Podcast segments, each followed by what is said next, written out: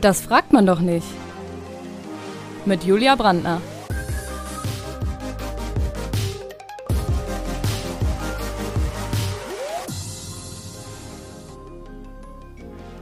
Heute mit Larissa Krawitz.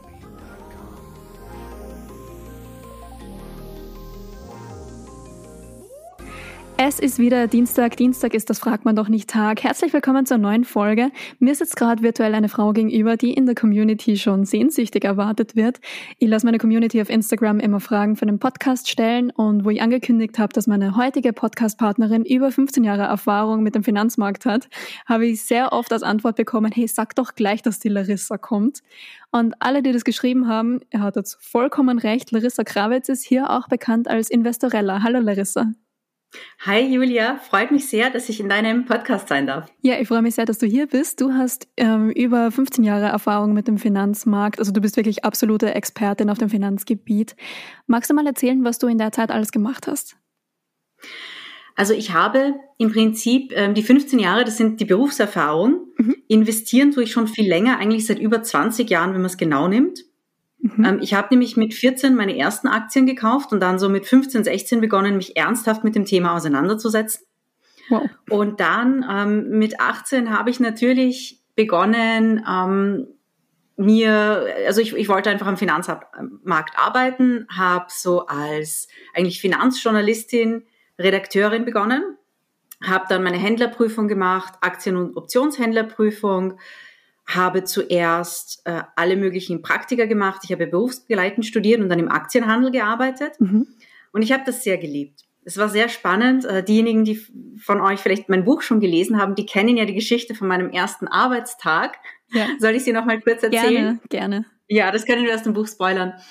Also ich habe angefangen, ich war total nervös. 7.45 Uhr war ich schon im Büro, um ja nicht zu spät zu kommen. Und als der Handelstag dann begann, dann bin ich dort gesessen im Handelsraum, noch nie in einem Handelsraum gesessen.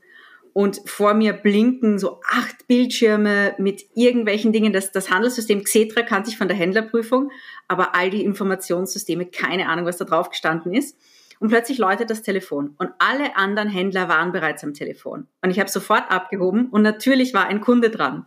Und der hat gesagt, okay, ähm, zum Glück war es irgendein Unternehmen, das ich auch gekannt habe.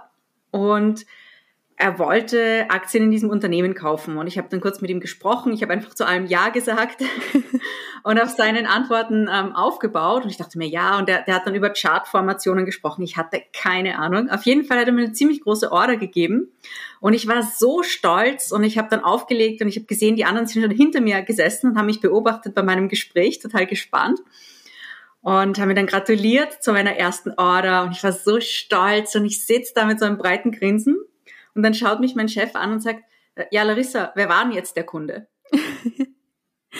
und ich war einfach so nervös, dass ich diesen Kunden nicht nach dem Namen gefragt habe. Ich habe nicht gewusst, von welcher Bank, von welcher Fondsgesellschaft, wer das überhaupt war. Und ich habe mir gedacht, oh Gott, was habe ich jetzt angestellt?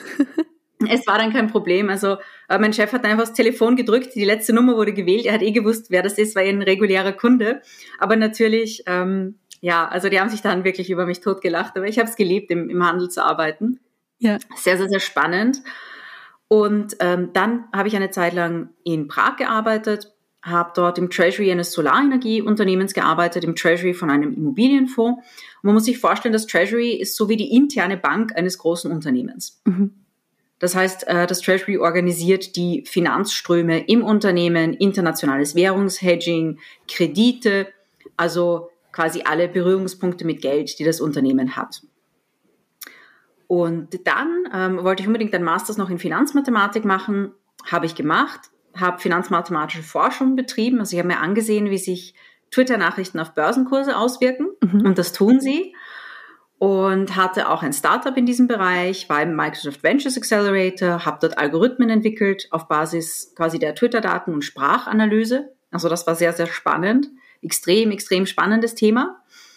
Und das haben wir dann auch quasi an ein Unternehmen verkauft, also ein Trading-Unternehmen beziehungsweise einen Hedgefonds. Und ich bin nach Österreich zurückgekommen, habe für einen großen Immobilienkonzern gearbeitet, das Risk Management geleitet, saß dort auch im Aufsichtsrat und dachte mir irgendwie, ja, wäre doch cool, wieder mal einen Kapitalmarkt-Workshop zu machen, weil ich habe das früher im Aktienhandel so gerne gemacht, diese mhm. Kundenworkshops. Aber ich war immer die einzige Frau. Und ich ja. dachte mir, ach, es ist so schade, es ist so schade, so eine spannende Welt und für Frauen ist es besonders wichtig, eben wegen der größeren Pensionslücke, ist es besonders wichtig vorzusorgen, aber es gibt kaum Frauen an der Börse. Ich meine, alle, die in Wien aktiv sind im Kapitalmarkt, die kenne ich alle persönlich. Also es ja. gibt kaum jemanden von den Frauen. Als ich, als ich Traderin war, gab es drei andere in Wien. Ja, und das liegt jetzt nicht nur also daran, dass Wien einfach ein Dorf ist, wo sich eh jeder kennt. Mhm. Ja, aber es sind einfach zu, viel zu wenig Frauen in der, in der Industrie oder auch am Kapitalmarkt. Und da habe ich mir gedacht, hey, ich probiere das mal aus. Und ich hatte nie den Plan, ähm, Investorella als Unternehmen zu führen. Mhm. Und das ist einfach entstanden aus einem Workshop, weil die Resonanz so massiv war. Und da habe ich gesehen, okay, da ist eine riesen Nachfrage. Frauen interessieren sich für das Thema, aber es hat scheinbar niemand Frauen in der Vergangenheit angesprochen, ähm, um ihnen das Thema auch näher zu bringen, die Kapitalmärkte zu erklären. Und da ich mich ja wirklich eingehend mit dem Thema beschäftigt habe, habe ich mir gedacht, hey, das ist total cool. Und es ist gewachsen, gewachsen, gewachsen. Und dann habe ich mir gedacht, na, ich verlasse meinen alten Job und werde zu Investorella. Sehr cool. Du hast ja jetzt auch eben, wie du schon gesagt hast, ein Buch geschrieben, das heißt Money Honey. Das habe ich auch gelesen. Das ist sehr, sehr gut. Das kann ich sehr empfehlen. Kauft das euch da draußen. Und du hast auch einen eigenen Podcast und einen Online-Kurs. Habe ich noch was vergessen? Ähm, ich glaube, das sind so die wichtigsten Punkte, ja. Ähm, also ich habe den Podcast, den Investorella Podcast gestartet. Warum? Weil ich gesagt habe, ich möchte etwas schaffen, das sehr, sehr einfach zugänglich ist wo es keine hohen Einstiegsbarrieren gibt. Also der Podcast ist ein Podcast, das heißt, er ist gratis zum Anhören. Mittlerweile, morgen kommt die 30. Folge raus. Uh, gratuliere. Das ist eine echt, echt coole, äh, Ende der Staffel 2, echt coole Jubiläumsfolge. Und ich kann schon ein bisschen spoilern, es geht um Investieren für Kinder und Babys. Oh, toll.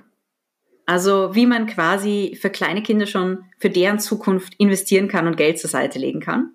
Und der Podcast hat zwei Staffeln und wir behandeln wirklich alle Aspekte des Investierens. Sehr Von cool. wie kaufe ich meine erste Aktie, meinen ersten ETF, wie ist es mit Gold, Immobilien. Ich spreche auch über meinen ersten Immobilienkauf. Mhm. Oder wir behandeln auch das Thema Kunstinvestment und NFTs oder Bitcoin und Kryptowährungen. Super. Also es ist wirklich ein umfangreicher Einsteiger-Podcast. Perfekt. Also wenn es jetzt heute Dinge gibt, die wir heute nicht besprechen können, Larissa, dann einfach bei Investorella Podcast vorbeischauen. Den gibt es überall, wo es Podcasts gibt. Mhm. Spotify, Apple, Podcast, äh, Podigy, also man kann ihn sich auf Webplayern ähm, auch anhören. Ja, ja. perfekt. Das Und verlinke ich dann natürlich auch in den Show Notes, mhm. dann könnt ihr euch den anhören. Aber Larissa, starten wir einfach mal in diese Folge rein. Ähm, ich habe mhm. drei Ja-Nein-Fragen für dich vorbereitet, damit wir schnell da reinstarten können. Bist du ready? Natürlich. Perfekt. Hast du schon mal jemandem einen Rat gegeben, der für die Person komplett in die Hose gegangen ist? Äh, ja. Wurden deine Kompetenzen schon mal angezweifelt, weil du eine Frau bist? Äh, ja, öfters leider. Hm. Ist die Finanzwelt nicht einfach nur ein riesiges Wettbüro? Nein, um Gottes Willen. ähm, ich würde gerne noch ein paar Vorurteile mit dir abchecken. Mhm. Ähm, zwar, die man so über Banken und Börsen etc. hat oder über Investments. Und zwar in der Bank oder an der Börse tragen alle entweder Anzug oder Bleistiftrock. Nein, es gibt äh, natürlich in gewissen Investmentbanken Kleidungsvorschriften, also man kann da nicht mit Jogginghose reingehen. Es gibt manche Banken, die sogar sehr strenge Kleidungsvorschriften haben. Und äh, also es ging um eine Großbank und dieses Mitarbeiter-Mail wegen den Kleidungsvorschriften wurde dann in der Industrie herumgeschickt und Leute haben sich darüber lustig gemacht. Oh je. Also ja, da ging es um so Dinge wie, wenn man sich als Frau die Haare färbt, sollte der Ansatz nicht länger als ein Zentimeter sein. Oh. Ähm, Frauen sollten unter hellen Blusen keine bunten BHs tragen. Männer dürfen keine Hemden mit kurzen Ärmeln ähm, äh, Krawatten sollen elegant gebunden sein, keine Fliegen oder so, solche mhm. Sachen. Und das war, das ist durch die ganze Industrie wurde das weitergeleitet. Ja, wir, und die wir Leute machen, haben sich darüber lustig gemacht. Wir machen das dann Frauen, die ähm, Balayage haben. ja, ja, das ist, das ist, das ist dann ein teurer Spaß. Also, okay. Und sie haben halt gesagt, ja, die Leute müssen halt alle sehr, sehr proper aussehen. Mhm. Aber es gibt Casual Friday und in Wahrheit ist es auch so, wie ich im Handel war, im Sommer gehen die Leute da irgendwie rein, wenn du keine Kundentermine hast. Ich bin da auch in Jeans. Eines Tages bin ich reingegangen in Jeans und einem Trägerhemdchen, das oben so Maschen hatte. Mhm. und das war zusammengeknöpft oben bei den Trägern. Und irgendwann, so um elf in der Mitte des Vormittags, bin ich zur Toilette gegangen und ich sehe, die eine Masche ist aufgegangen und das Shirt hängt runter und eine BH-Hälfte ist oh total sichtbar.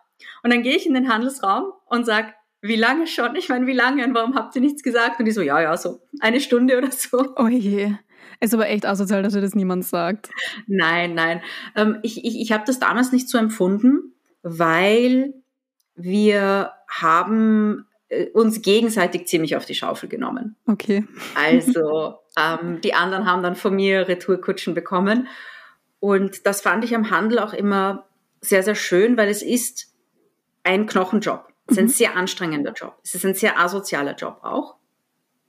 Und die Leute, mit denen man zusammenarbeitet, man hält da sehr gut zusammen. Mhm. Also das ist wirklich sehr, sehr angenehm. Warum? Weil du musst einander auch unterstützen. Ähm, weil wenn da was schief geht, dann ist es so richtig, richtig teuer. Ja. Und natürlich nimmt man sich da gegenseitig auf die Schaufel. Aber wie gesagt, es gibt auch Casual Friday und im Sommer können Händler und Händlerinnen mehr oder weniger tragen, was sie wollen. Okay. Mm, daran, dass du gesagt hast, dass das ein Knochenjob ist, da schließt jetzt das nächste Vorurteil, glaube ich, ganz gut an. Und zwar, jeder an der Börse kokst. Ich würde sagen, das war in den 90ern noch sehr verbreitet, 80ern, 90ern, mhm. aber auch nicht in Österreich, ähm, weil ich kenne die Leute, die damals am Markt aktiv waren. Und ich glaube, dass es ein sehr falsches Vorurteil ist, besonders heutzutage, weil wenn man kokst, kokst ist doch, Koks ist doch eine sehr harte Droge, dann überlebt man nicht lange im Job. Also heutzutage, wenn man in, in einer amerikanischen Bank zum Beispiel kokst, ich glaube, da ist man ziemlich schnell draußen oder bei den großen Banken. Mhm. Ich weiß jetzt zum Beispiel nicht von Banken, die Drogentests machen. Das Einzige, was ich, ähm, was ich weiß, ist aus den USA, dort, wo der Wettbewerb wirklich sehr, sehr stark ist, nehmen viele Leute so Dinge wie Ritalin oder Adderall. Mhm. Also diese eigentlich ADD-Medikamente oder ADHD-Medikamente, um länger arbeiten zu können, um sich besser konzentrieren zu können. Aber diese ganze Koks-Phase, ich glaube, das war so in den 80er, 90ern. Aber man darf auch nicht vergessen, dass äh, das, was in Filmen dargestellt wird, The Wolf of Wall Street zum Beispiel, dass das schon ein äh, Industrieextrem mhm. ist. Es ist The Wolf of Wall Street und solche ähnlichen Filme sind ungefähr so, als würde man die Autoindustrie darstellen mit lauter Typen, die in einem Privatjet sitzen, sich betrinken und äh, Stripperinnen oder mehr engagiert haben. Mhm. Ähm, ungefähr so. Das ist, da gab es mal so einen Skandal bei Volkswagen, wo genau das passiert ist. Also es waren nicht nur Manager, sondern auch Betriebsräte, die mit Privatjets durch die Welt geflogen sind und solche Partys veranstaltet haben. Aber das ist natürlich nicht das Bild, das gezeigt wird, wenn man an die Autoindustrie denkt. Ja. Und ich glaube, so das Problem ein bisschen der Börse ist, die Börse ist sehr spannend, aber das, was im Alltag passiert, ist relativ langweilig. Da kann man nicht wirklich Filme drüber machen. Also wenn man da als Trader zwölf Stunden vom Bildschirm sitzt, ich glaube, das würde niemand anschauen. Also werden so eher die Extreme der Industrie gezeigt. Okay, also es ist eigentlich quasi nur ein Schreibtischjob äh, ja, es ist ein sehr, sehr anstrengender Schreibtischjob, weil man sich eben wirklich sehr gut konzentrieren können muss. Mhm. Ähm, es ist auch körperlich sehr anstrengend, es ist mental sehr anstrengend, aber es passiert nicht so viel im Sinne von, dass sich da besonders viel bewegt. Und ähm, wenn man dann in andere Bereiche des Geschäfts geht, in, ins M&A-Geschäft, das ist Verhandeln, Verträge anschauen, Verträge ausverhandeln, solche Filme würde, glaube ich, auch niemand ansehen, wenn da Leute einfach acht Stunden am Verhandlungstisch sitzen und teure Anwälte und Anwältinnen dann miteinander über Details streiten. Das ist zum Beispiel das M&A-Geschäft. Ja. Also ähm, es klingt spannend, aber der Alltag ist jetzt nicht besonders filmtauglich, würde ich sagen. Was ist M&A? Äh, M&A Mergers and Acquisitions. Okay. Also das ist, äh, das machen Investmentbanken auch dass zum Beispiel, wenn ein Unternehmen sagt, ich möchte in diesem und diesem Geschäftsbereich investieren, ich möchte diese Kompetenzen nicht selbst aufbauen, es würde zu lange dauern, sondern ich möchte ein kleineres Unternehmen kaufen, das diese Kompetenzen bereits hat. Also im Prinzip eine Akquisition tätigen, dann kommen Investmentbanken oder auch Consultancies und die suchen dann ideale Zielunternehmen und dann macht man eben Gespräche und das größere Unternehmen, das ein kleineres kaufen will. Manchmal kauft auch ein kleineres ein größeres, mhm. hat es auch schon gegeben. Das ist dann eine spannende Situation. Und dann setzen die sich eben an einen Verhandlungstisch. Dann gibt's, wenn das kleinere Unternehmen äh, börsennotiert ist, gibt's vielleicht ein offizielles Angebot. Und da wird auch sehr, sehr viel verhandelt. Und das ist dann ziemlich spannend. Wird das Angebot angenommen oder nicht? Wie hoch ist der Kurs, der geboten wird? Also der Kurs, äh, der Kaufpreis je Aktie. Wie hat das, wie passt das mit dem Kurs zusammen? Da kann es auch an der Börse ziemliche Sprünge geben, wenn das Unternehmen sagt, ja, ich biete einen Kaufpreis, der 10 oder 20 Prozent über dem aktuellen Kurs ist. Das ist natürlich äh, meistens dann der Fall, wenn das größere Unternehmen sich wirklich das kleinere Unternehmen sichern will, denn dann stimmen natürlich sehr viele Aktionäre und Aktionärinnen zu. Mhm. Das nächste Vorteil, das ich habe, das richtet sich eher mehr so ans Investieren direkt. Mhm. Ähm, also bei dem einen, da weiß ich schon, dass du widersprechen wirst, weil das haben wir im Vorgespräch schon ein bisschen mhm. besprochen. Und zwar, man braucht erstmal total viel Geld, um investieren zu können. Mhm. Ähm, es, ist, es gibt so eine Sache, die mir die Leute oft sagen. Ähm, sie sagen mir oft, ich bin nicht an der Börse oder ich investiere nicht an der Börse, weil ich habe ja kein Spielgeld. Und dann denke ich immer, nein, oh mein Gott, ja, weil Spielgeld ist fürs Casino. Wenn jemand einmal so viel Geld übrig hat, dass man damit spielen kann und dass das sinnvoll ist als Unterhaltung, dann sollte man in ein Casino gehen. Casino Baden mhm. kann ich empfehlen. Ja, sehr, sehr schön. Nett. Ähm, Habe ich mal meinen Geburtstag gefeiert. Ja, das ist wirklich schön. Also ich glaube, da gibt's auch ähm, gibt auch so Ladies Night und irgendwelche genau, Sachen. Ja. Ich war auch immer mit Freundinnen dort. Und was ich interessant fand, ich war ein einziges Mal in meinem Leben, da habe ich, glaube ich, sogar noch im Handel gearbeitet. Das ist ewig her. Da war ich untertags im Casino auf der Kärntner Straße. Und es war irgendwie so ein halb, ja, ja, ich glaube, es war der, der 30.12., das ist nämlich nur ein halber Handelstag. Und dann war ich am Nachmittag irgendwie frei und dann bin ich dort gegangen. Einfach unter der Woche im Casino. Und wenn man unter der Woche ins Casino geht, ich, ich dachte mir, okay, keine Ahnung, wer dort sein wird. Es war voll von Pensionisten und Pensionistinnen. Also ich war okay. dort die einzige gefühlt unter 70. Und ich, ich, ich habe ganz gut verdient und ich habe mir gedacht, hey, ich mache meinen Spaß. Äh, und es war zufällig, war Ladies Day und wenn du 100 Euro eingezahlt hast, hast du nochmal 100 Euro drauf bekommen und ich habe gedacht, okay, ich spiele einfach mit 300, 400 Euro weil, weil ich das mal ausprobieren möchte. Mhm. Und ich war schockiert, wie viel Geld dort ausgegeben wurde. Und ich dachte mir, vielleicht sind das alles alte Menschen, die keine Kinder haben und nicht an niemanden vererben können. Also das sind die 500er Scheine nur so über die Tische gewandert ja. bei, bei Poker, bei Blackjack ähm, oder bei Roulette. Ich war, ich war echt baff. Also ich war echt baff. Das war ein sehr spannendes Erlebnis. Also ähm, wer noch nie im Leben im Casino war, es ist ganz lustig, ich kann es empfehlen, aber die Börse ist eben kein Casino. Und das, was man an der Börse macht, ist eigentlich strategisch, strategisches Investment. Ja, man kann zocken, aber gerade als Anfängerin an der Börse zu zocken, ist es ungefähr so, als würde ich sagen, ich bin unsportlich, ich habe noch nie Sport gemacht, okay, ich fange jetzt an mit Wingsuiting. Ja. Für, für die vielleicht, die, die nicht wissen, was Wingsuiting ist, ähm, ich habe das noch nie probiert, ich habe es auch nur auf auf Facebook oder YouTube-Videos gesehen. Das sind die Leute, die so eine Art, ähm, es heißt nicht Eichhörnchen, so ein Sugar Glider, so ein, so ein Anzug mhm. anhaben, mhm. ähm, der aussieht mit Flügeln und dann stürzen sie sich den Berg runter. Ja.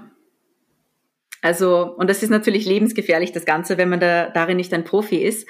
Und ungefähr so ist es mit dem Zocken an der Börse. Also beim strategischen Investment ist es definitiv kein, kein Spiel. Und beim strategischen Investment ist es auch nahezu ausgeschlossen, das gesamte Geld zu verlieren. Mhm. Und man braucht auch nicht total viel Geld, um investieren zu können.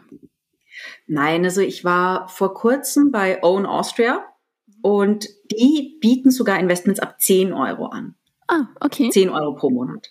Ähm, die meisten Online-Broker bieten Sparpläne ab 25, 30 oder 50 Euro pro Monat. Also die Einstiegsbarriere ist mittlerweile sehr niedrig. Ähm, als ich im Handel gearbeitet habe, da war das noch nicht so. Da brauchte man noch mehr, aber mit den günstigen ETF-Sparplänen kann man zum Beispiel auch schon während dem Studium beginnen. Mhm. Und du würdest auch empfehlen, so früh wie möglich zu beginnen, wahrscheinlich, wenn du selber deine ersten Aktien mit 14 gekauft hast? Ja, also es ist ganz einfach, das ist rein eine mathematische Sache. Je länger man investiert, desto mehr Rendite kann man über die Zeit generieren. Der Vorteil ist auch, wenn man dann übermütig wird, und das passiert so gut wie allen Menschen, und Fehler macht und viel Geld verliert, wenn man jünger ist, dann kann man das noch korrigieren. Mhm. Also die meisten ähm, fangen ja nicht, obwohl das der smarte Weg wäre, mit ETF-Sparplänen, mit Fonds, mit einem breit diversifizierten Portfolio an, sondern viele Leute sagen, okay, ich kaufe jetzt einmal eine Tesla-Aktie. Und mhm. die kann schon mal 20, 30 Prozent schwanken. Und wenn man dann zum falschen Zeitpunkt aussteigt, dann tut es natürlich ein bisschen weh. Aber je jünger man ist, desto mehr kann man ähm, Verluste korrigieren. Man kann mehr lernen, weil Weiterbildung ist natürlich sehr wichtig beim Investment. Ja, also mir hat damals, ich habe, ich habe auch BWL studiert und VWL und mhm. mir hat damals mein Investition- und Finanzierungsprof gesagt, ähm, eigentlich kann man an der Börse keine Verluste machen, solange man Kurse, Kursschwankungen aussitzen kann. Würdest du dem zustimmen? Absolut, absolut, ja. Ähm, es gibt natürlich, ich meine, ich habe ich hab Finanzmathematik studiert, es gibt natürlich sehr lange negative Kursschwankungen. Also es kann natürlich sein, ähm, wenn man sich das Beispiel von Japan ansieht, die hatten einen 20-jährigen Bärenmarkt. Also wo 20 Jahre lang der Markt eigentlich, also es anfänglich sehr stark gefallen und hat sich dann 20, hat 20 Jahre circa gebraucht, um sich zu erholen. Aber wenn man natürlich mit 25 beginnt, kann man auch solche Phasen aussitzen. Jetzt wollen ganz, ganz viele aus der Community wissen, ich ziehe die Community-Frage mal vor, weil sie mhm. wahnsinnig essentiell ist. Normalerweise stelle ich sie zum Schluss, aber diesmal ist sie, glaube ich, relativ wichtig für den Anfang. Und zwar wollen die meisten Leute wissen, wo fängt man an, wenn man absolut keine Ahnung hat? Hast du da irgendwelche Tipps so für Plattformen, Broker, Investitionsmöglichkeiten auch? ETF-Sparpläne hast du schon angesprochen. Ähm, hast du da Tipps? Wenn man gar keine Ahnung hat und ganz am Anfang steht, die wichtigsten Sachen, die man wissen sollte, ist mit einem breit diversifizierten Fonds oder ETF beginnen. Man kann sagen, ähm, ich möchte global diversifiziert sein und kann als ersten Schritt zum Beispiel in Richtung MSCI World ETF gehen. Mhm. MSCI World, das ist ein sehr, sehr großer Index. Da werden circa, ja, ich glaube 1800 sind es momentan Unternehmen abgebildet. Äh, das ist, das ist ein bisschen zum Trend geworden. Das hat mittlerweile auch Nachteile. Also da gibt es auch Alternativen. Es gibt zum Beispiel einen Global 100 ETF, mhm. mit dem man in die global 100 größten Unternehmen investiert. Das ist eine Alternative. Oder man kann sagen, ich konzentriere mich einmal ähm, auf verschiedene Regionen. Also ich gehe zum Beispiel, ich mache mir zum Beispiel einen MSCI USA ETF, MSCI Europe und MSCI Emerging Markets. Drittel das ein bisschen habe ich USA, Europa und Emerging Markets und bin sogar besser diversifiziert als mit einem MSCI World. Bei MSCI World würde ich auch empfehlen, da gibt es nachhaltige Varianten und ähm, es gibt leichte Abwandlungen zum Beispiel äh, im Bereich Momentum. Das sind eher die Wachstumsaktien drin, die im MSCI World sind. Also wie gesagt, breit, global diversifiziert, Global 100, ähm, MSCI World, FTSE All World und die Alternativen, die es dazu gibt. Ich hoffe, das war nicht zu kompliziert. Ja, also diversifiziert heißt einfach, dass man es breit streut für die, ja, die damit jetzt nicht vertraut sind. Ja, und ganz wichtig ist auch noch bei der Brokerwahl. Mhm. Es ist zum Beispiel so, dass in Österreich und Deutschland die lokalen Broker, also die eine Inlandsfiliale haben, ähm, die Steuerabwicklung für einen machen. Also wenn man in Österreich ist, äh, Flatex, Dada, Hello Bank sind steuereinfach, die Easy Bank ist es auch, die Broker, die Depots bei den Banken sind es ebenfalls. Und das bedeutet, dass man die Steuern nicht selbst bemessen und abführen muss und nicht selbst in die Steuererklärung eintragen, sondern es wird automatisch vom Broker erledigt. Das ist natürlich sehr praktisch. Und ich würde gerade sagen, für Anfängerinnen ja, super. Es gibt auch eine, im Podcast eine Steuerfolge, denn wenn man das mhm. selber machen muss, dann davor hat man meistens Angst oder man braucht dann eine Steuerberaterin dazu. Das ist natürlich mit Kosten verbunden. Also mein Rat wäre auch einen steuereinfachen Broker zu nehmen, mhm. der die Steuern automatisch berechnet und abführt. Ja, und was ich ähm, bei meiner, ich habe ja auch einen Broker, ich bin auch bei Flatex, was ich gelesen habe, ist, man sollte auch darauf achten, dass man möglichst geringe Gebühren hat, damit man da nicht möglichst drauf zahlt. Würdest du das auch mhm. unterstützen? Wobei, ähm, das, das stimmt, das mit den Gebühren stimmt. Im Money Honey Buch gibt es auch ein Beispiel, was ein Gebührenunterschied über 20 Jahre lang ähm, ausmacht. Mhm. Und das ist ziemlich viel. Also es kann bis zu einem Drittel des Depots sein, wenn man in das gleiche Thema investiert, einerseits mit günstigen ETFs, andererseits mit Fonds, die relativ teuer sind. Gleichzeitig muss man aufpassen bei den Gebühren, dass man nicht überoptimiert. Ähm, eine, eine Form der, des Überoptimierens hat zum Beispiel auch mit Brokern zu tun, dass man sehr, sehr günstige Broker wählt. Und dann spart man vielleicht beim Trading 20, 30 Euro pro Jahr, mhm. ähm, die aber vielleicht nicht steuereinfach sind. Und dann muss man den Steuerberater am Ende des Jahres, muss man 150 ja. Euro zahlen für die Steuerberatungsstunde. Und dieses Überoptimieren, das ist natürlich, ähm, kann einen dann mehr kosten. Also ja, man soll auf die Gebühren achten, aber aktuell gibt es so wirklich so einen Trend zur Gebühren, ich würde fast schon sagen, Besessenheit von den geringsten Gebühren überhaupt. Ähm, das halte ich auch nicht für, für ideal, denn man soll schon auf Qualität achten. Unbedingt. Ähm, jetzt wollte ich dir noch fragen, weil du machst ja sehr viele Finanzkurse speziell für Frauen. Ähm, ist das, ich, ich kriege das oft zu hören, ist das nicht dasselbe wie Finanzkurse für Männer nur in Pink? Nicht unbedingt. Also die Finanzmathematik ist natürlich die gleiche. Das heißt, die Investmentstrategien sind die gleichen. Die Herangehensweise ist anders und es ist doch so, dass die Biografien von Frauen anders sind. Also da gibt es ziemliche Unterschiede. Und ich habe das gemerkt bei meinen Workshops. Die Workshops für Frauen, es gab ja immer schon Kapitalmarkt-Workshops. Aber anscheinend sind Frauen zu diesen Workshops nicht in der Menge gegangen. Sonst wären sie ja nicht zu meinem Workshop gekommen. Also es, es gibt da unterschiedliche Herangehensweisen von Männern und Frauen. Das wissen wir auch aus der Verhaltensökonomie. Frauen investieren tendenziell anders als Männer. Und eben auf diese Differenzen ist auch meine Arbeit sehr stark ausgerichtet.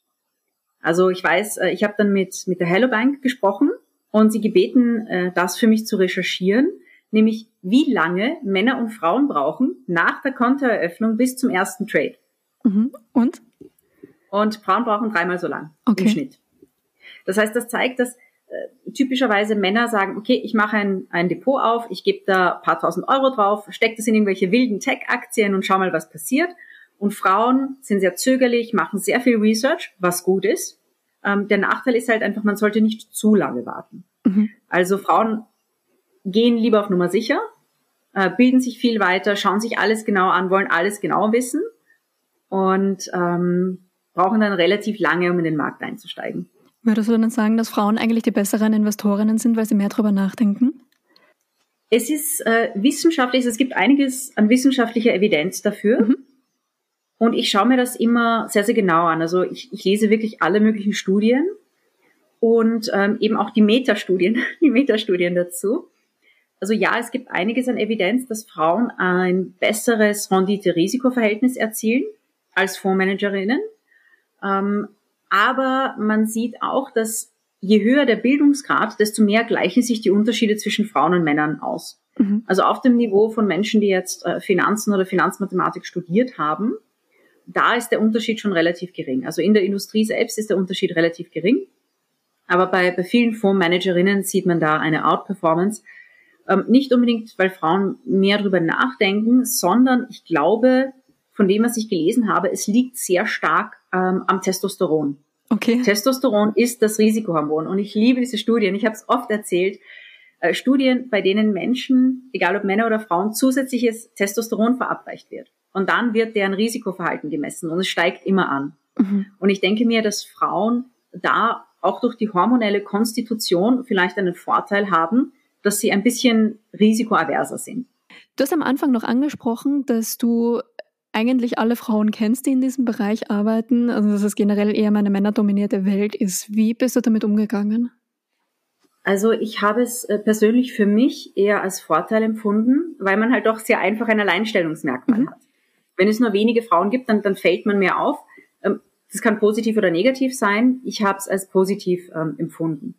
Habe ich in meiner Karriere Diskriminierung erlebt? Definitiv. Ja. Definitiv. Also es gab ähm, ein paar Situationen, die ich dann auch wirklich unangenehm empfand. Also ich war einmal im, ähm, wie ich mein Startup hatte, auf einer Startup-Veranstaltung in Deutschland für Fintechs. Und ich war eine von drei Unternehmen, die dort äh, gepitcht haben. Und die männlichen Startup-Gründer wurden vorgestellt mit, das ist, der eine hat einen Doktortitel, Doktor, was weiß ich was, so und so, äh, Gründer von diesem Startup, ähm, das ist Vorname, Nachname, so und so, Gründer von diesem Startup. Und dann wurde ich vorgestellt mit, und jetzt kommt Larissa. Mhm. Und ich empfand das so, okay, ich empfand das als extrem, extrem unhöflich. Ja, ist es auch.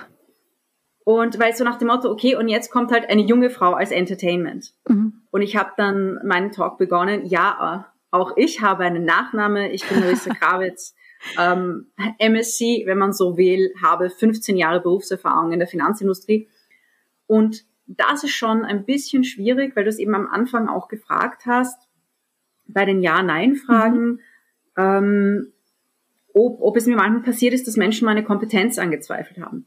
Ja, das passiert einem als junge Frau. Ich hoffe, heutzutage ist es, ist es anders. Aber mir ist das als junge Frau permanent passiert, weil ich einfach, und das war auch einer der Gründe, warum ich im Ausland gearbeitet habe, weil ich einfach zu jung war. Mhm. Also äh, mir hat niemand meine Kompetenzen mit 25 abgenommen, weil in Österreich zu, zu der Zeit, heutzutage ändert sich das zum Glück, aber zu der Zeit war es in der Finanzindustrie normal, dass alle mal bis Ende 20, Anfang 30 überhaupt studiert haben und dann so mit Ende 20, Anfang 30 mal den ersten Job. Und ich habe mit 18 begonnen zu arbeiten. Ich habe berufsbegleitend studiert und ähm, als 25-Jährige hat mich aber so niemand gesehen. Also es war für mich ein echtes, echtes Problem in meiner Jugend und ich glaube, als Frau macht es das noch schlimmer. Also die Kompetenzen von Frauen werden leider sehr oft angezweifelt. Ja, leider. Würdest du auch sagen, dass es in dem Beruf für Frauen so eine Art gläserne Decke gibt? In der Finanzindustrie, ich würde sagen, nicht mehr. Mhm. Ich würde sagen, nicht mehr, weil ich kenne eben sehr viele der Frauen, die in der Finanzindustrie jetzt auch in Führungspositionen sind. Manche kenne ich gut, manche kenne ich von Veranstaltungen. Und ich glaube, es ist auch in Österreich in den großen Banken und Konzernen durchgesickert, dass es wichtig ist, sehr, sehr gemischte Teams zu haben. Und ähm, es, es gibt einige Leute, die haben das schon sehr früh erkannt, aber es, glaube ich, es, ich glaube, es hat auch einen Generationenwechsel gebraucht dafür. Mhm. Mich haben auch sehr viele Leute auf Instagram gefragt, wie sie quasi in Female Empowerment investieren können. Hättest du da einen Tipp? Ja, es gibt ähm, einige Fonds, die sich eben damit beschäftigen. Einfach googeln, einfach suchen ähm, auf zum Beispiel Just ETF, Fonds professionell Extra ETF. Und ähm, also wirklich Fonds, die sich auf Unternehmen spezialisiert haben, die besonders divers sind, die besonders auf Gleichberechtigung achten. Mhm. Ein weiterer Tipp wäre cleanvest.org. Das ist eine Suchmaschine für nachhaltige Finanzprodukte. Mhm. Und da gibt es verschiedene Kriterien. Eins, äh, eins, das man anklicken kann, ist äh, Geschlechtergerechtigkeit. Mhm. Und wenn man das anklickt, dann bekommt man in der Suchmaschine die Fonds, die ETFs mit Unternehmen, die sich äh, besonders dem Thema verschrieben haben. Mhm. Sehr cool. Jetzt, ähm, was sind eigentlich so die größten Fehler, die man beim Investieren machen kann, deiner Meinung nach? Also der, ähm, der erste Fehler ist, gerade am Anfang zu sehr in Einzelaktien zu gehen. Mhm. Also es gibt wirklich Leute, ich habe das gesehen im Fernsehen, ich war sehr schockiert, ähm, über den Wirecard-Fall. Ja. Und da gab es einen Mann, der sein ganzes Pensionsgeld in Wirecard gesteckt hat.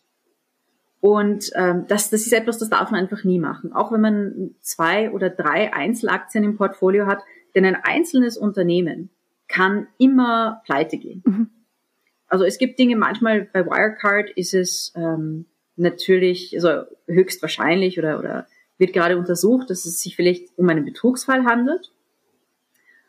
Aber ähm, es kann natürlich auch einfach sein, dass sich die Märkte ändern. Man denke zum Beispiel äh, an Unternehmen wie Kodak.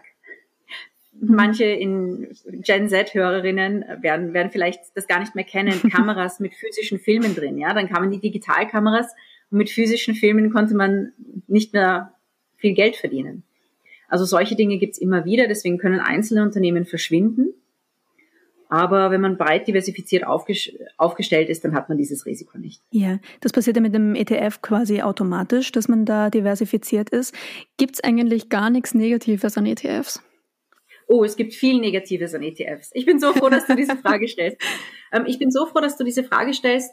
Warum? Weil es gibt momentan äh, Finanzcoaches im Internet schießen wie Pilze aus dem Boden. Mhm. Und ich habe mir ein paar, ich kenne nicht alle, ich habe mir ein paar davon angesehen und viele davon sind Leute, die nicht aus der Industrie kommen, die das nicht studiert haben, die nicht in der Industrie gearbeitet haben, in der Finanzindustrie, in Banken und, und im Prinzip das, was sie in, in ein paar Büchern gelesen haben, dann selbst das Material verarbeiten.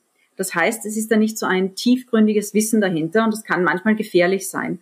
Und zwar, und das sehe ich ganz klar, ETFs, ich habe selbst viele ETFs, sie sind super, um gewisse Themen abzubilden, aber sie haben auch große Nachteile. Ähm, ich habe sogar, wann ist es? Ich habe ja eh diese diese Woche einen Workshop zu, der heißt MSCI World Risk mhm.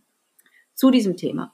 Was sind die Nachteile von ETFs? Also ja, sie sind super zur, zur Diversifizierung. Also man hat einen ETF und da ist gleich ein ganzes Portfolio drin. Aber man muss immer schauen, ob da kein Klumpenrisiko entsteht.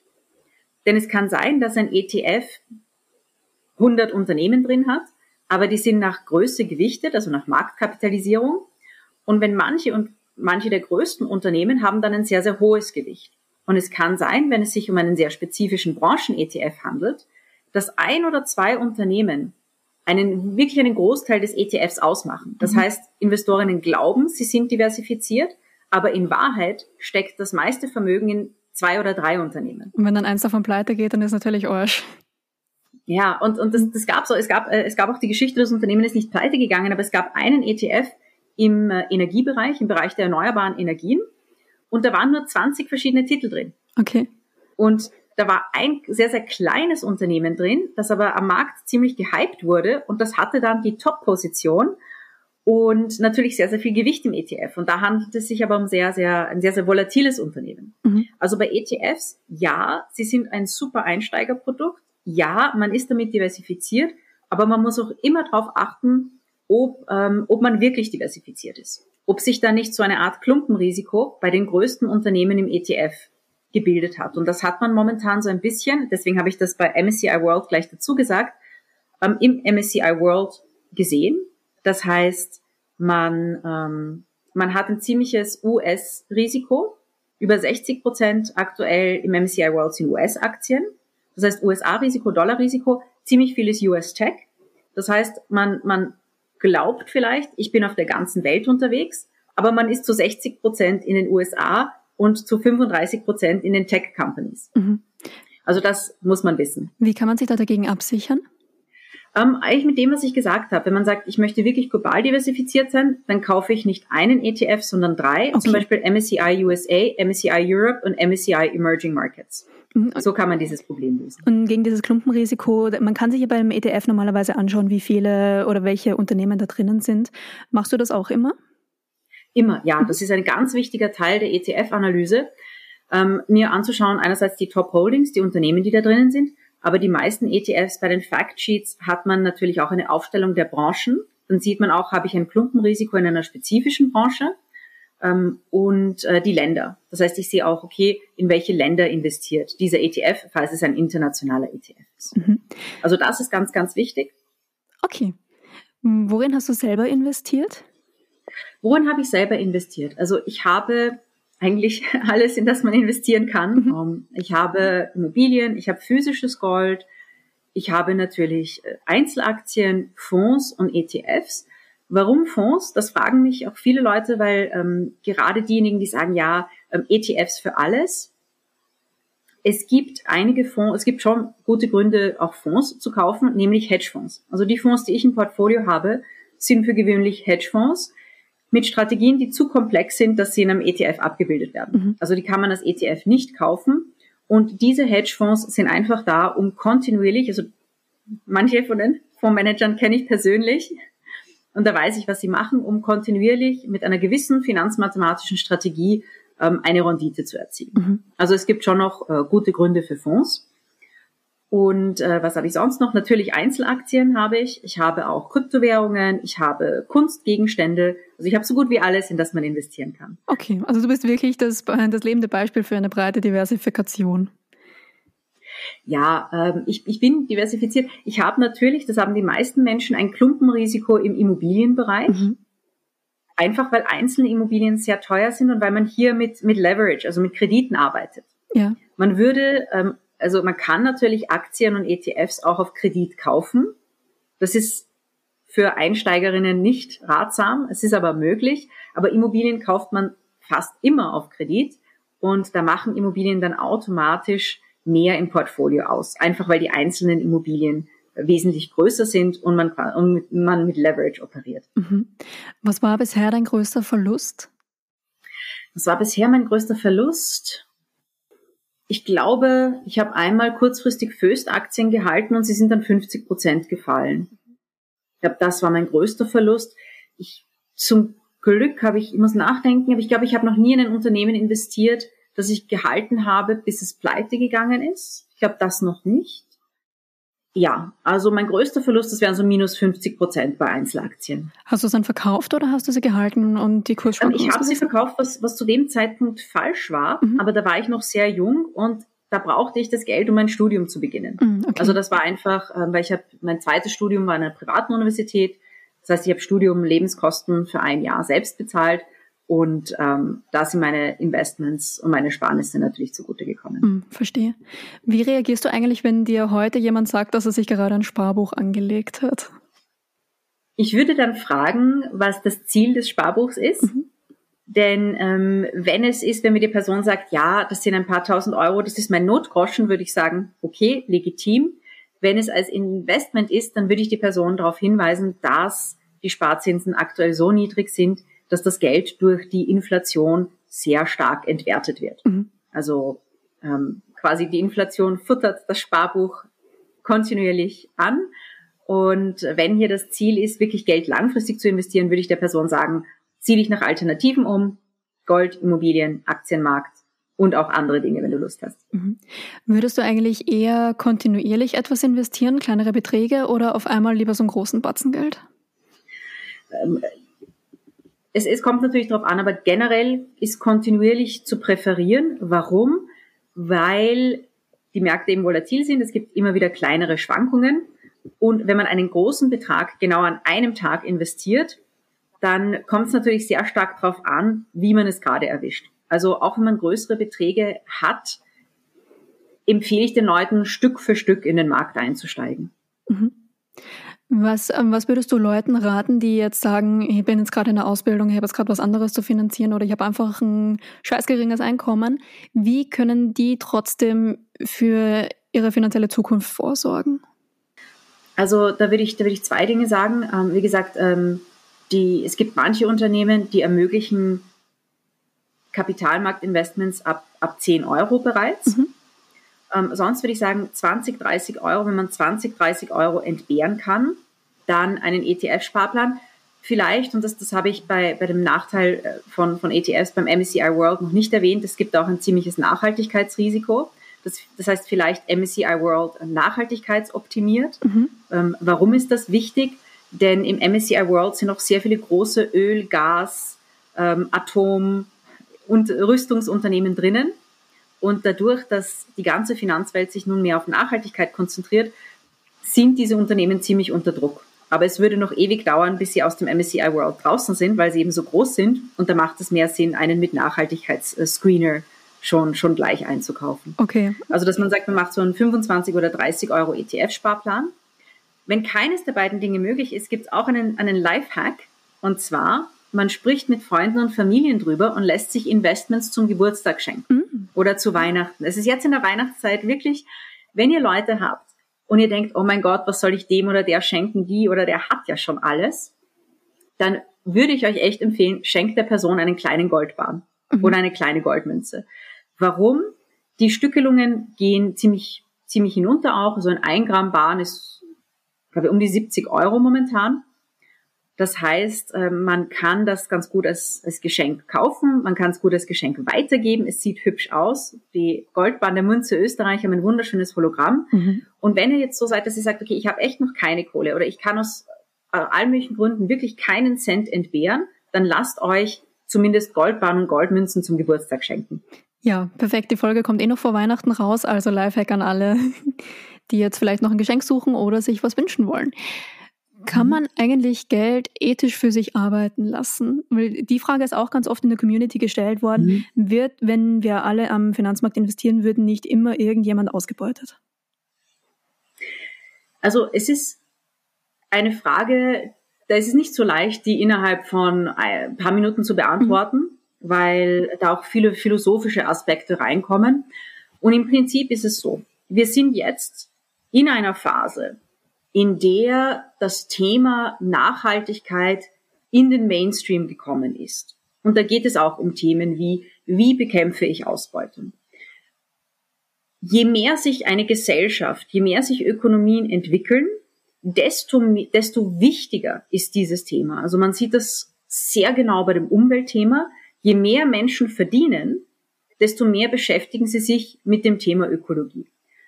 Wenn Menschen sehr wenig Geld verdienen, wenn Menschen gerade nur ums Überleben kämpfen, dann ist ihnen eigentlich egal, ob sie jetzt ihre Plastikflasche recyceln oder mhm. nicht.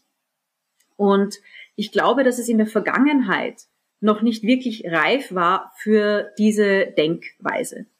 Und jetzt, eben man sieht mit ESG, also den individuellen Nachhaltigkeitskriterien eines Unternehmens, aber auch den UN SDGs, Sustainable Development Goals, da sind Dinge drin wie eben Geschlechtergerechtigkeit, ähm, kein Hunger, Schutz des Lebens auf Land und in den Meeren, äh, starke Institutionen, äh, gute Bildungschancen, gute medizinische Versorgung für alle Menschen auf der Welt, dass es viele Unternehmen gibt, die genau an diesen Zielen arbeiten. Also wenn man diese Kriterien hinnimmt, also einerseits ESG, Environmental Social Governance, aber auch diese SDG-Kriterien, da findet man wirklich sehr viele, sehr gute, sehr spannende Unternehmen. Mhm. Die andere Frage ist, äh, ist eine Produktion von, von Dingen komplett ökologisch möglich? Ich glaube, ja, wir sind aber noch nicht so weit. Also es gibt sehr viele Unternehmen, die jetzt in Richtung Circular Economy gehen, Recycling und alles. Das, das wird noch eine Zeit lang brauchen. Mhm. Was die Ausbeutung betrifft, ähm, da gibt es natürlich in verschiedenen Welten, in, in, verschiedenen Regionen der Welt politische Probleme. Die sind ziemlich schwer ähm, zu adressieren. Ähm, ethnische Konflikte, Kriege und die Ausbeutung entsteht im, im Zuge dessen. Ist es möglich zu investieren, ohne jemanden zu, zu schaden, de facto? Nein, ist es natürlich nicht, weil unser Leben auch nicht möglich ist, um irgendjemandem zu schaden. Mhm.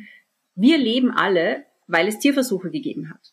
Ähm, alle von uns wären bereits gestorben. Also jede Person, die jemals Medikamente oder Antibiotika eingenommen hat, wäre bereits tot, hätte es nicht die Tierversuche in der Vergangenheit gegeben.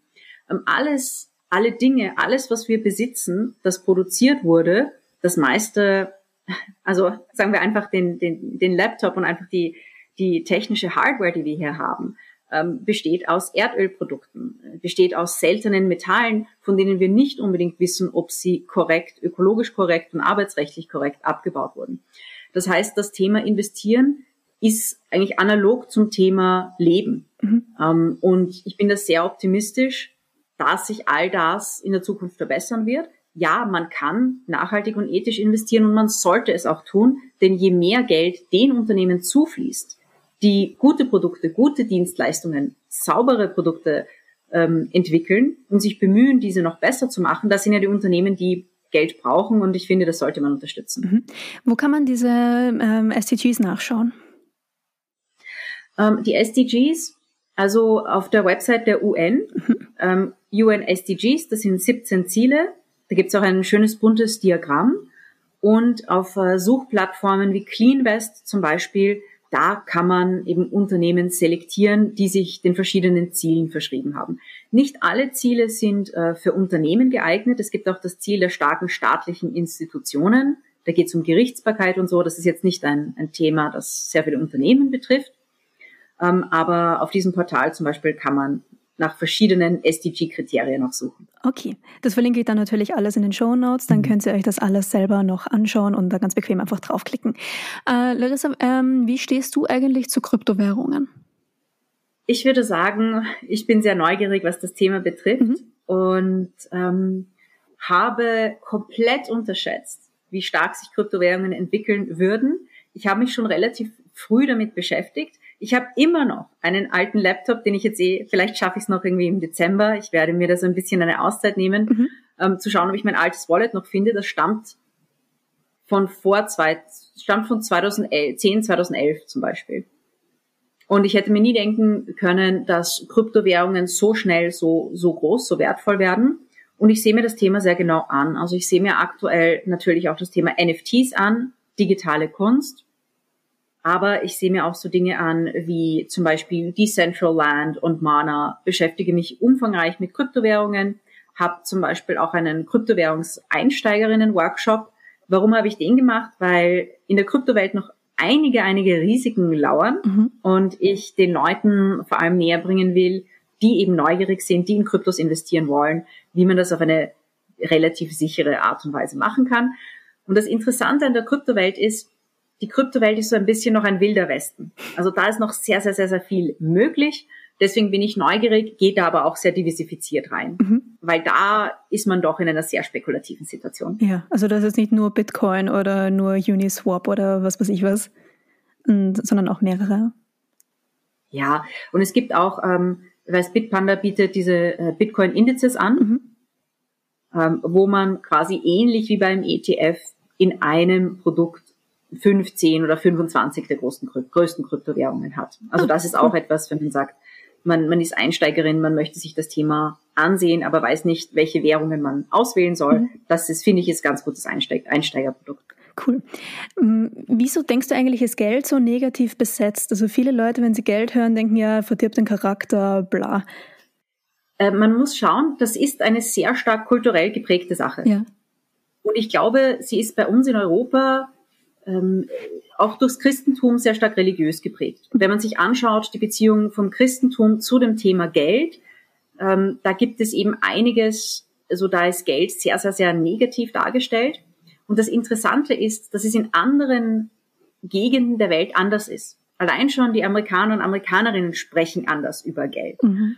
In, in China zum Beispiel, das ist auch äh, interessant, dort managen die Frauen das Geld. In 86 Prozent der Haushalten von Familien und verheirateten Menschen managt die Frau das Geld, mhm. nicht der Mann. Und China ist ja auch das, das Land der Milliardärinnen. Ja. Und da wird auch anders damit umgegangen. Also es ist schon sehr stark eine kulturelle Sache. Und ich glaube, es ist einfach wichtig, das Thema zu enttabuisieren. Deswegen sage ich auch immer, wer die Frauen in, im Umfeld gern hat, soll mit ihnen über Geld reden. Dass man einfach darüber redet. Naja, und wie, wie stellst du dir das vor? Wie willst du vorsorgen? Wie willst du im Alter leben? Machst du was dafür? Ähm, möchtest du eines Tages eine Immobilie kaufen? Wie hast du vor, das zu finanzieren? Was machst du mit deinen Ersparnissen? Was machst du mit deinem überschüssigen Geld? Mhm. Und einfach äh, das Thema mehr unter die Leute bringen, dass es ganz normal wird, darüber zu reden. Es gibt nämlich eine urtraurige Studie mit Teenagern, ich glaube von der WU in Münze, Österreich, mhm dass 70 Prozent der Kinder und Teenager gerne mehr mit ihren Eltern über Geld sprechen würden. 70 Prozent. Okay. Und scheinbar ist es wohl so, dass, dass dann eher tendenziell die Eltern dieses Gespräch nicht führen oder abblocken oder die Kinder das Gefühl haben, sie dürfen das nicht ansprechen. Ja, schade eigentlich, oder? Aber gut, dass da ein Umdenken ja, stattfindet. Weil, ähm, es, es, es betrifft uns alle. Also mhm. es gibt Menschen, die ohne Geld leben. Das ist aber eine ziemlich nischige Randgruppe. Ja. Ähm, und wir, wir wir müssen irgendwie uns damit beschäftigen, weil wir sind auch im Alltag damit konfrontiert. Und deswegen biete ich ja auch Finanzbildung an, weil manche Leute sagen, na, ich will nicht spekulieren. Wir spekulieren bereits alle. Also unsere Pensionen werden vom Staat bezahlt und manche glauben, na ja, das ist alles fix und das ist ja keine Art von Spekulation. Aber wenn man sich das genau ansieht, setzt man auf einen einzigen Staat, mhm. auf die finanzielle Stabilität von einem einzigen Staat man setzt auf eine einzige Währung, den Euro. Das heißt, man setzt darauf, dass der Euro in Zukunft genauso äh, werthaltig ist äh, wie heute. Man setzt auch darauf, dass es keine politischen Veränderungen gibt in den nächsten 30, 40 Jahren. Mhm. Also auch wenn man sagt, ich setze nur auf meine staatliche Pension, spekuliert man, aber man tut es unbewusst. Und, und ich sage, man kann im Leben gar nicht anders als spekulieren. Und deswegen ist es besser, das bewusst zu machen und sich damit auszukennen. Mhm. Was wäre denn deiner Meinung nach ein guter Glaubenssatz über Geld, den wir etablieren sollten? Ein guter Glaubenssatz über Geld. Ich denke mir, was, was ähm, ich, ich, ich finde, das Beste ist, das Thema einfach neutral zu sehen.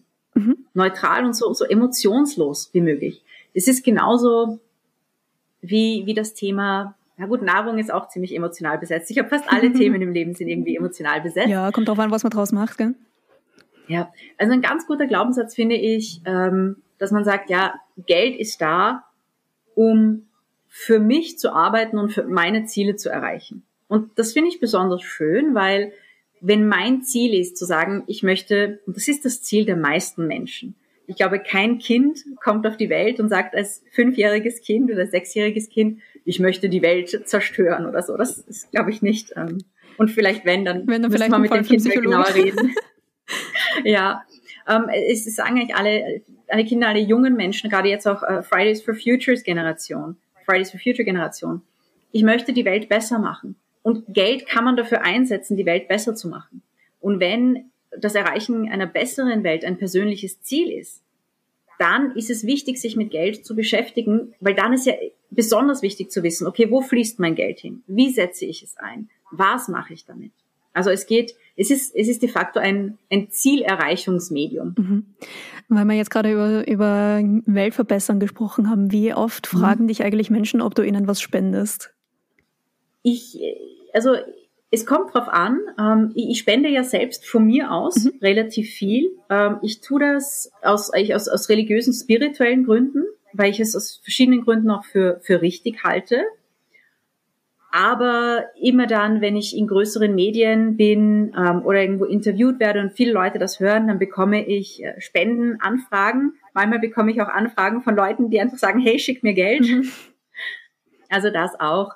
Ja, also es kommt eigentlich immer dran, immer dann vor, wenn ich, wenn ich in größeren Medien bin. Okay. Dann würde ich dir noch eine Abschlussfrage stellen, weil wir quatschen schon mhm. fast eine Stunde. ähm, wenn du jetzt aus irgendeinem Grund nicht mehr in deinem Job arbeiten könntest, was wäre denn dein Plan B? Ich habe angefangen, ähm, Wohnungen selbst zu sanieren. Mhm. Und ich liebe das. Also ich, ich, ich bin jetzt wohl nicht die perfekte Handwerkerin, aber ich werde immer besser. Also jetzt kann ich schon Böden verlegen, Teppiche rausreißen, ausmalen. Jetzt wage ich mich an eine Badezimmersanierung ran. Cool. Also ich glaube, wenn ich jetzt ein lebenslanges Verbot hätte, in der Finanzindustrie zu arbeiten, würde ich vielleicht ähm, Handwerkerin werden, mhm. Wohnungen sanieren. Und das, was ich auch äh, sehr, sehr gerne mache, ist alles mit Film zu tun hat. Cool. Ähm, ich war als Teenager mal in der New York Film Academy. Das heißt, vielleicht würde, würde ich im, im, im Filmbereich arbeiten. Sehr cool. Larissa, vielen Dank für das Gespräch. Ich habe sehr viel gelernt. Ich hoffe, ihr da draußen auch. Ich verlinke die Larissa natürlich in den Show Notes mit ihrem Podcast, mit ihrer Instagram-Seite, mit ihrem Online-Kurs. Da findet ihr alles, was ihr über Finanzen wissen wollt. Und falls etwas noch nicht gut beantwortet wurde in der Podcast-Folge oder die Zeit einfach zu knapp war, einfach gerne in Larissas Podcast reinhören. Da freut sie sich sicher auch. Und Larissa, dir noch einen wunderschönen Tag und viel Erfolg für deine ganzen Projekte, die noch kommen. Julia, ich danke dir sehr. Ich hoffe, meine Antworten waren nicht zu komplex. Mhm. Aber wie gesagt, ihr könnt im Bestorella Podcast gibt's alles immer in voller Länge. Und ich wünsche euch viel, viel Spaß und Erfolg beim Investieren da draußen. Und danke sehr für diese Podcast-Einladung. Danke dir. Tschüss. Das war eine neue Folge von Das fragt man doch nicht. Wenn dir diese Folge gefallen hat oder wenn dir mein Podcast generell gefällt, dann freue ich mich, wenn du mir auf Spotify folgst oder eine Apple Podcast Bewertung hinterlässt oder natürlich auch gerne beides. Oder wenn du deinen Freundinnen und Freunden erzählst, dass du einen neuen Podcast gefunden hast, der dir gut gefällt. Das würde mir massiv helfen, diesen Podcast weiter zu betreiben. Dankeschön und mögen deine Ärmel beim Spülen immer nach oben rutschen. Und noch eine wichtige Info, das fragt man noch nicht, geht in eine winzige, winzig kurze Weihnachtspause von einer Woche. Das heißt, nächste Woche am 28.12. gibt es keine neue Folge von Das fragt man doch nicht. Dafür bin ich im neuen Jahr am 4. Dezember pünktlich um 0 Uhr wieder für dich da. Tschüss.